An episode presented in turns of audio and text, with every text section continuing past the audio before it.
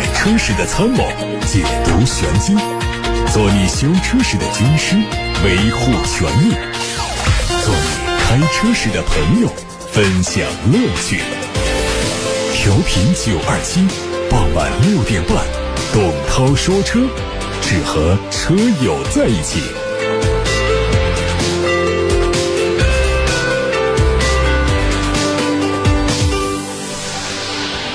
各位晚上好，我是董涛，在六点半到七点半直播，欢迎把选车用车的问题和汽车消费维权投诉发送到直播间。零二七八六八六六六六六正在开通热线，还有董涛说车的微信公众号可以图文留言。看新闻，日前，中国汽车工业协会副秘书长李少华表示，短期来看，汽车芯片的短缺是市场供需不平衡的问题，无法通过行政手段来解决。中长期来看，这是汽车产业链的一个问题，产业借势。肯定是要高度重视，加速推进我国汽车产业链实现自主可控。在去年年底，中国汽车工业协会从部分国内汽车整车零部件企业了解到汽车芯片供应不足的情况，就协会主要的会员企业做了摸底。在今年的一至二月，因为芯片短缺问题，造成国内乘用车市场的生产企业减产了至少百分之五到百分之八。之前。爱安都市潮玩智能纯电 SUV 预售发布会在杭州上演，在全国主流媒体以及安安年轻车主的见证下，广汽安副总经理肖勇揭晓了当晚的最大惊喜：安安 Y 将推出畅享版、智领版以及悦享科技版五款车。涵盖着四百一十公里、五百公里和六百公里三种续航里程，补贴后的预售价格为十万五千九起，打造年轻人的十万元级科技头等舱。即日起，iMY 开通了广汽安 APP 线上预订通道，通过线上预订成功的客户，不仅可以享受首任车主三电质保终身免费、车联网终身免服务费。道路救援终身免费等用车无忧尊享权益，还可以通过尊贵订套餐享受保养服务的终身免费。网上还有国产的全新汉兰达实车视频，从曝光的视频上可以看到车身上。有混合动力的标志，车头的 logo 里也加进了蓝色的元素，意味着这个车是搭载2.5升混动系统的车型。它的前格栅造型和现款有区别，上窄下宽的类似梯形的前格栅，配的是熏黑的中网，飞翼式的。镀铬，还有前大灯尾部的灯组还是细长的那种设计，内饰也跟现在在售的车型有很大的区别。最大特点是采用了悬浮式的中控屏，进一步提升了车内空间的科技感和时尚感。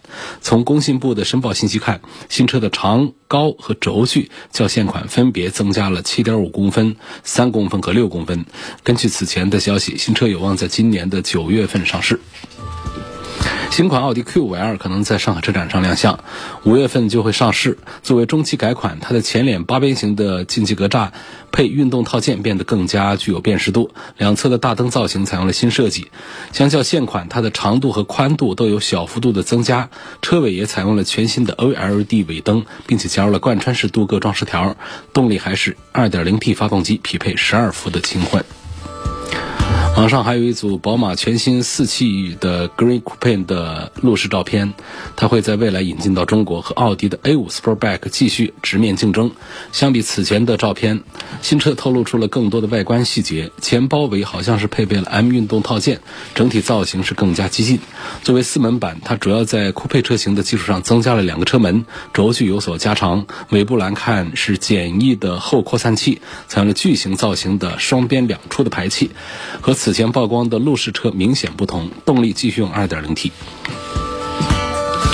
有媒体获得了一组路虎全新卫士90的到店实拍图，根据规划，它会在上海车展期间正式上市。作为全新卫士的短轴版本，它的外观和110版本一脉相承，内饰也延续了110的风格，提供的是二加三式的五座设计。在配置方面，用上的是2.0版本的车机系统，还有全方位的车身影像、全地形的透视技术、L2 级别的驾驶辅助。动力上是 3.0T 加48伏的轻混，匹配 8AT 的变速器，未来还可能引进 2.0T。参考卫士110海外和国内的售价，预计卫士90的起售价在75万元左右。另外还有本田全新 H。RV，也就是国内缤智到店实拍图。国内市场是在明年会迎来换代，前脸是全新款的多横幅式的分体式格栅，下方的保险杠两侧也用上的是矩阵式 LED 灯带，内饰用上了全新的三幅式的多功能方向盘，加上全新的悬浮式液晶中控屏。在去年的广州车展上，捷豹发布了新款的 F-Pace，它会在四月十九号就上市。作为中期改款，它的前脸有变化，在内饰方面也做了重新设计，采用了十二点三英寸的全液晶仪表，还有十四点一英寸的曲面中控屏。从马自达官方传出消息，2021款的马自达三昂克赛拉会在今天上市。作为年代改款，它的外观内饰都是现款的设计，配置方面有一些优化，在部分车型上新增了全景影像、刹车辅助、自适应巡航、车道偏离、车道保持等配置。2021款的大众 Polo 上市，四款车型的售价区间是九万九千九到十二万三千九，它也用上了全新的品牌 logo，原本位于尾部右侧的 Polo 字标。被移动到尾部 logo 的下方，成为一款 logo 下面带字母的大众。在配置方面，手动版增加了前排的侧面安全气囊以及头部的安全气帘，自动版的中控屏得到了升级，用上的是八英寸的中控屏，并且搭载车联。从炫彩科技版开始，都配上了无钥匙进入和无钥匙启动。1.5升的潮酷至尊版将会配备隐藏式的倒车影像系统。海外媒体说，有知情人士透露。特斯拉和丰田正在考虑共同开发小型 SUV，两家公司从去年开始就已经开始了评估，目前已经进入到了合作的最后洽谈的阶段。丰田将会向特斯拉提供车辆平台，而特斯拉会向丰田提供一些安装在车辆上的电子控制平台和软件。当双方建立合作伙伴关系之后，特斯拉将能够使用丰田平台推出一款低成本的紧凑型 SUV 电动车。好，各位刚才听到的是汽车资讯，来看看大家的提问。尤先生问说，落地预算二十万，想买个合资品牌的轿车，今年快五十岁了，不喜欢看起来过于小巧的车，希望帮我推荐一下后期维护保养方便、舒适度好的车。这个你就到日系的这个。本田、丰田、日产的家族里面去看一看，这些都是在二十万可以买到，个子也不小，后期维护方便、舒适度都不错的车。下面有个朋友问到的是，车牌因为事故碰撞导致部分数字掉了油漆，需不需要更换车牌？这个是需要更换的，而且从法律角度是必须得，如果说是出现了这种车牌照的损毁的话，是需要换新的。而且办理的手续是非常的简单，受理当天就可以换一个，包括我们的行驶证在内啊。受理之日起，一天之内都可以补发换新证。那么号牌在十五天之内都可以换一个新的号牌，但是原号码并不变，只是给你重新制作一个金属的车牌。根据《道路交通安全法》的规定，登记证书、号牌、行驶证这些东西丢了或者是损坏了、损毁了。申请补发的，只需要提供个人的身份证明和申请材料，啊，就可以很快的进行补办补发。下面有个朋友发来一个投诉，他没有写是什么品牌的车啊？他说新车七千公里之后啊，出现涡轮增压器的异响，索赔换了一个新的涡轮增压。一万七千公里之后呢，再次异响，再次索赔之后呢，第二次换了一个增压器的总成，然后三万多公里之后再次出现异响。这次再索赔啊，4S 店就说这是正常现象，这让人无法接受。首先，涡轮增压器更换之后异响就没有了，只是使用一段时间之后异响才会再次出现，这明显就是涡轮增压器存在质量问题。第二，这个异响声音很大，跟拖拉机一样。如果这个异响是正常，那么之前的两次为什么都可以更换总成，而且更换之后问题就解决了呢？就是因为它的质量不过关，配件不耐用。我觉得这个显然也是属于是产品零部件的质量问题，这是应该再换的。那所以蔡先生的电话留着有，我看到了蔡先生电话，但是你没有写是什么车，这不要紧。我们在因为明天开始就放假了，这个时间不大巧，下周一上班就会有记者来跟你联系对接核实这个事情。如果属实的话，我认为这一次索赔也应该是免费换配件，而且为同一个部件。连续换五次还出问题的，你就中奖了，就可以退换车了。这是我们汽车三包法赋予我们消费者的合法权益啊。想买第二辆车，五万左右的小电动，上下班代步的买菜车，有没有什么推荐？你别说五万了，现在两万多的电动车都有，买吗？慎重考虑一下啊。这一分价钱一分货，我们车的成本没那么低。如果他一定可以把那个价格降到那样的话，那可见他把这个成本压缩了多少，减法做了多少。我认为这不是一件好事儿所以那个两万多的，我是真不建议你买啊，实在是不大靠谱。如果说其他的这个纯电动车有没有接近五万的，也有，但是推荐度也都比较差。比方说像哪吒也有。呃，六万多块钱也不是五万块钱。另外，前面早期还有几个品牌也出过，就看着实在是不敢推荐给大家，就像是一个电瓶车上面罩了一个壳子一样的。所以这个价钱呢，五万块钱左右呢，我建议你可以买一个那样的小飞度啊，那种小 Polo 啊，买一个二手的，其实车况都会很好。而且呢，你要相信这样的小飞度，你只是买菜用一下。这个里程数特别短，它那点油钱，相对于那个电钱呢，区别本身也不大。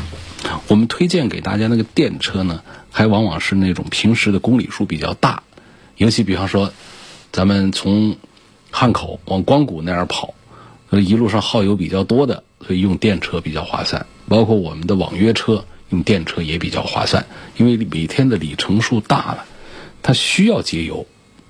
你说你就是拿它买个菜的这样的第二辆车，你实在是没必要来买电动车。那就算是想买的话呢，也不应该是花五万的预算来买这个电瓶车。现在电瓶车我认为还是得十万起步。所以如果只花五万块钱来买一个的话呢，我是赞成买一个二手的燃油车。这种小排量的燃油车平时用的又不多，呃，它的油耗可以忽略不计。然后它的性价比也会非常高，保值各方面都会好很多。你就说这个几万块钱的小的电动车买到手之后，它折价起来，二手车的残值啊也非常低，那会吃亏更多。所以不赞成这位朋友五万块钱买一个小电动啊。还有问飞度和致炫 X 怎么选？女士开，上下班代步，接送孩子，一年一万五左右。希望分析一下他们的优缺点。其实这样的车的优缺点呢，也不用说分析的头头是道的，也没有多大意义。这小车里面，我们讲一个热度、一个销量，更多的人还是在考虑本田要多过于这个丰田的致炫。丰田的致炫呢，嗯，在街上的能见度也是都要小很多。当然说丰田致炫呢，其实身上你说它就身上有什么多少毛病，这个其实也挑不出来。反正跟飞度在一块儿。它卖不过飞度，热度比不上飞度，我就建议这样两个车之间的话呢，我赞成还是飞度多一点。下面问，希望推荐一个七座的 SUV 啊，合资三十万的车，啊，希望从你的角度来考虑买哪一个。我已经选不清了，左右犹豫。这个我的角度呢，跟你的用车情况都会有很大的区别。我往往不会说仅仅是站在一个角度来选一个车。我希望大家也不要轻易的站在一个角度来选一个车。比方说，好像我天天在这儿嘚不嘚不说车的，我似乎会从这个车的质量这个方面来推荐一个车嘛？这是不平衡的。我会从这个车的价格方面来说吗？也不大对，我会从空间这一个单元上来讲嘛，也不大对。所以呢，像包括了品牌的元素、销量热度的元素啊，这也保证了它的保值方面，包括了它的空间、价格、配置、质量、口碑等等这些因素一起来看，你对哪一个更有好感？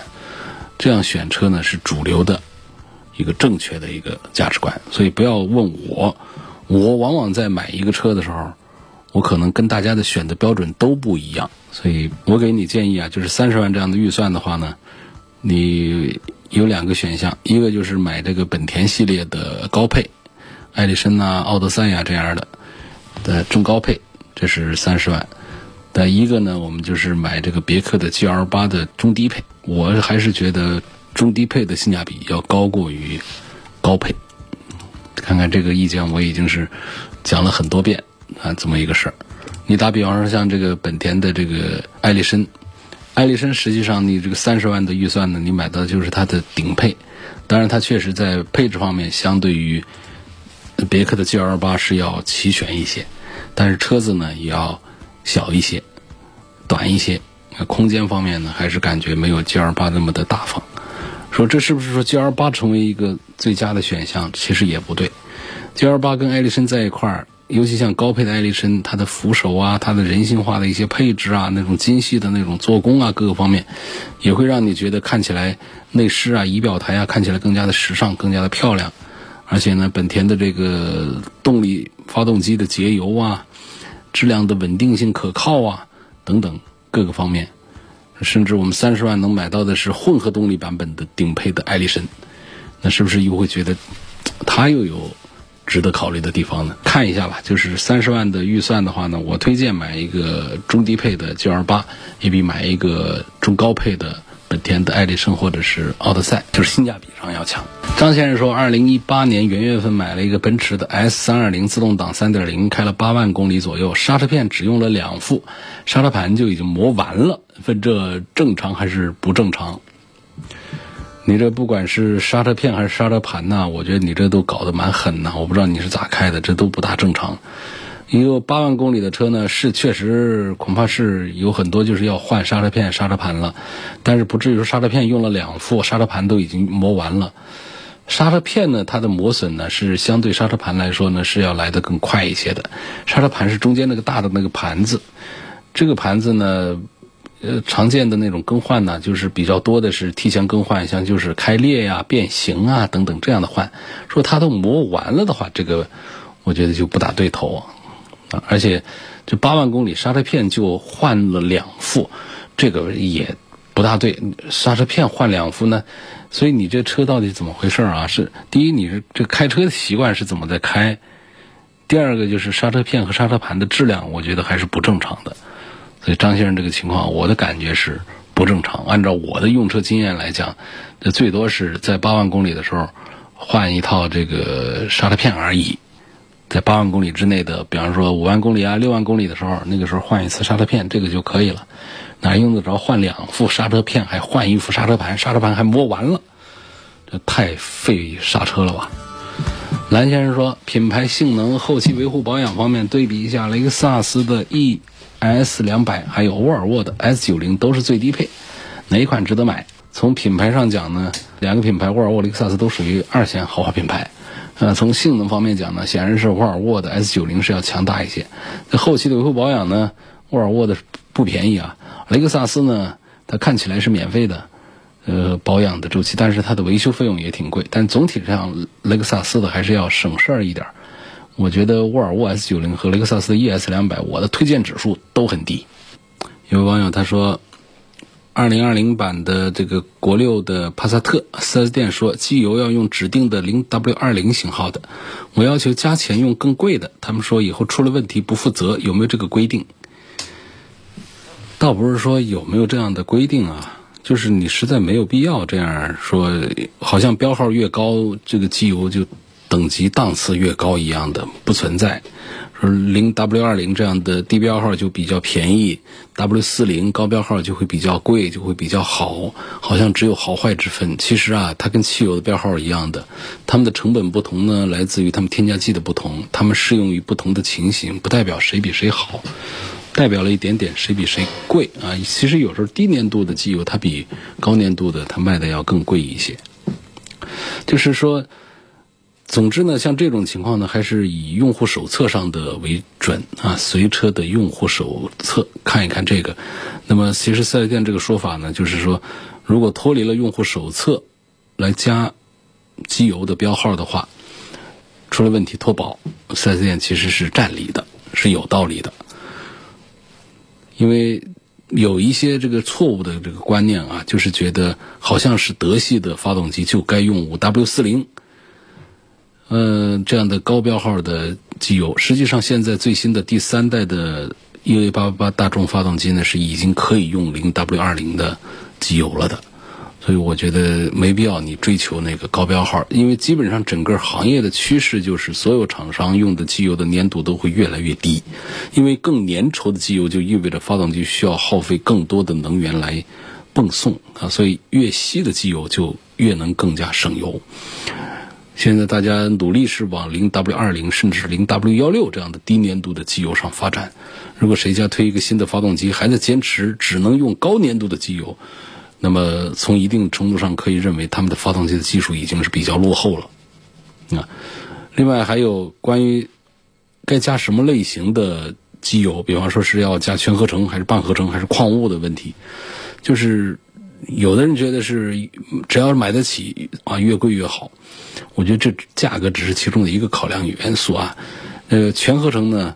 还是贵，相对讲，实际上现在全合成的价格相比过去已经便宜了一些。矿物油实际在它面前呢，也没有多少太多的价格上的优势。半合成也贵不了多少，啊，所以我觉得还是按照用车手册上的要求来加油，不管是加全合成还是怎么样的，都以说明书上的说法为准。下一个问题还在问这个五系的新能源和五系的燃油哪一个值得？这是我上周就回答过的一个问题了。我目前还是推荐五系的燃油要多过于新能源，因为新能源的朋友们、车主们反映了他身上的一些毛病、一些故障，而且还不好排除。尽管说更多的是旧款的，嗯，但我还是由此来看的话呢，就说明他们在嗯新能源的动力上呢成熟度还是不够。下面问二零二零款和二零二一款的宝来该怎么选？其实这种款呢，这种年代改款大家都可以忽略掉它，这都不重要啊。年代改款基本上都是那些无关紧要的小的配置上的增减。一般来讲呢，只有说是中期改款才值得我们注意，就是三年左右的一次改款，那个叫中期改款。尤其是五到六年的那种换代产品才值得我们去关注。换代产品会把底盘、动力系统、内外饰整个的翻新换一遍，这就像换了一个车一样的。这时候我们需要重点关注，到三年左右的这种改造的话呢，往往是把生产线上的呃积累的、搜集到的大家的一些反映的问题、一些故障问题解决，包括一些不合理的设计，把它替换下来，然后再加上美观度上的一些净化，都是小的改造，呃，不是太重要。但是相对于年度改款来说，中期改款变化已经比较大了。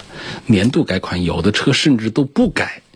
就是进入二零二一年，它就叫二零二一款，所以大家千万不要被这个年度改款的这个说法给骗了啊！下面还有朋友说，在四 S 店看了一辆试驾车在卖，一九年五月份出厂的，现在开了一万公里，价格是七万块的朗逸，问从后期性价比方面考虑，这辆试驾车值不值得买？这个价格看起来还是不错呀。因为它这个车的原价呢十四万多，十五万，十五万呢，但是呢终端的价格呢也是打折打的厉害，就买新车也是八万多块钱，嗯，所以你相对讲呢就是便宜了一万多块钱，便宜一万多块钱呢，这车已经开了一万公里，那么是否划算呢？那七万块钱看起来总价不高啊，但是相对于买新车来讲呢，其实我觉得并没有占到多大的便宜啊。不算是划算。咱们这个纯电动的车啊，那朗逸家做的它并不好啊。整个纯电动车的世界啊，现在四百公里是个及格线，哪有说还低于四百公里的？一般都是说四百公里、五百公里、六百公里，甚至更多有八百公里的。它这个只有两百多公里，所以这是一个很不保值的。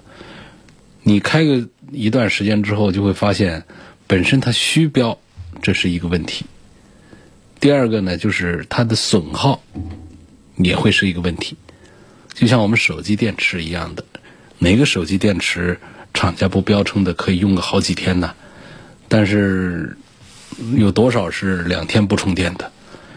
所以这个汽车的电瓶也是一样的，标称的五百公里，你就心理上设一个预期低一点啊，就三百公里就可以了。可是你标称只有两百多公里，我们心理预期到底设多少合适？那不才到了冬天的时候啊，那不才几十百把公里？你这样的话，如果是一个混合动力的，咱们有时候用油也就算了。你就是一个纯电动的，我都指着这电了，这续航这么短，这就划不来。另外呢，像这种摆在店里卖的试驾车呢，往往往往啊，这个四 S 店的整个一套这个价格决策体系，按照我的经验的话呢，就是不会有多大个便宜可占。这不是一个关系，这个走出来的一个资源车。而是一个摆在那儿，很多人都在挑挑拣拣还没买走的一个车。那显然，为什么放了这么长时间？因为一般的试乘试驾车呢，都是一年退役。二零一九年五月份出厂，不知道是什么时候服役的啊？试乘试驾车，通常来讲呢，就是在二零二零年底就应该是退役。那退役之后放了几个月，到现在四月份了，它还没卖出去。那是不是讲这不是一个什么好事呢？不是一个什么呃合算的一个价格呢？总之呢，我还是首先对这个纯电动的朗逸这个车不喜欢、不看好。第二点呢，才是说这个价格看起来七万块钱好像相对新车打了对折，但是本身现在它的终端的价格就打折打的厉害，买个新车才八万多块钱，所以我就觉得雷先生这个车呢。呃，可以忽略了，可以不当个事儿看啊。蓝先生说，就是刚才提问雷克萨斯的 ES 两百和沃尔沃 S 九零这个对比的，他问这凯迪拉克 CT 六加入对比的话怎样？那我觉得 CT 六我就推荐多一些了。CT 六也许卖的不是也许啊，就肯定 CT 六的卖的热度是没有雷克萨斯 ES 他们那些好，但是整个车从平台从级别上。我觉得是比雷克萨斯的 ES 是高了一个级别的，CT6 的尺寸在那儿，规格在那儿，平台在那儿，而且这个车的静音表现相对于沃尔沃的 S90 来说也是更有优势一些。那么这一组对比当中，蓝先生，我就赞成你这个价钱去考虑雷克萨斯 ES 两百和沃尔沃的 S90 的话，不如看凯迪拉克的 CT6。所以雷先生啊，你就不用再补充重复的再发那个试驾车朗逸的消息了，我已经在节目里回答过了啊。下面问大改款的 C 啥时候上市？GLC 到时候会和新 C 一样的内饰吗？呃，确实从目前看到的图片上讲呢，应该是两个内饰差不多的。二零二二年换代的 GLC 会跟这个全新一代的奔驰的 C 级是一样的，看起来是这样的。全新的 C 级应该很快我们就可以买到了。下面问涛哥你好，宝来、朗逸、标致四零八、卡罗拉该怎么选？人生第一辆车，三十五岁，还有武汉客厅的那个车展，这些车是不是都有优惠的力度大不大？这个因为这个车展具体的不是我们节目口在操作啊。所以呢，也不清楚是哪些品牌会参展，也不清楚优惠力度大不大，只能把这个信息告诉大家：四月十六号到十八号，首届楚天交通广播粉丝购车节，各大汽车品牌应该都会参展，还有很多的福利带给大家。详细的情况呢，可以打电话给八六八六六六六六，或者关注楚天交通广播的微信公众号，回复“车展”两个字来报名看展。下面问吉利远景的 X 三这款车值不值得买？吉利家族的，我现在特别少推荐这个远景，因为从这个吉利现在的这个产品线上来看的话呢，应该是中高端的做的还不错，低端的一如既往的做的很垃圾。像这个远景的 X 三呢，就是五万块钱左右的车，呃，我觉得还是代表着老吉利的那种质量差的那种做派。它新一代的，包括新品牌，它不用说领克了，这个我是推荐的比较多的。然后像博瑞、博越，我都还是推荐比较多的。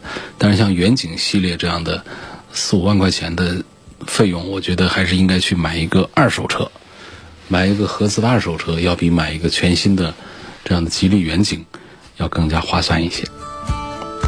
昂科威。开了三年五万公里，前轮轮胎胎面很多地方起皮了，还有很多裂纹，需不需要更换？